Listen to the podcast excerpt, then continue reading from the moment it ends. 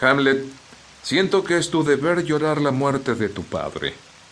Pero recordarás que tu padre perdió a su padre, y que este padre perdió al suyo, y que cada uno de los hijos sintió durante un tiempo la obligación de guardar luto. Pero insistir con el dolor no es cosa de hombres. Deja a un lado ese dolor inoportuno y mírame como si fuese tu padre. Tú eres el más cercano a mi trono. Quiero ser un padre afectuoso para ti, Hamlet. ¿Quieres regresar a la Universidad de Wittenberg?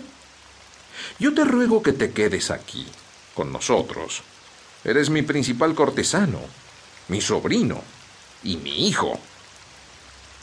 Escúchame, Hamlet. Soy tu madre. Yo también te suplico que no regreses a Wittenberg.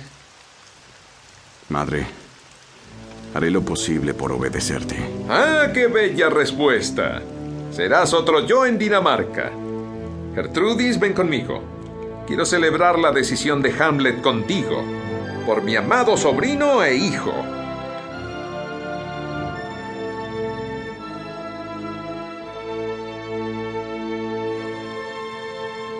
Me niego a continuar esta conversación. Ay, Dios mío, llamaré a alguien a quien tendrás que escuchar. Madre, siéntate. No saldrás de aquí hasta que te muestre reflejado en un espejo lo más hondo de tu alma. ¿Tú harás qué? A mí no me vas a asesinar. ¡Socorro! ¡Socorro! ¡Socorro! ¿Qué oigo? ¿Una rata detrás de la cortina? ¡Socorro! Hamlet, hijo, ¿qué has hecho? No sé. ¿Es el rey? Oh, ah,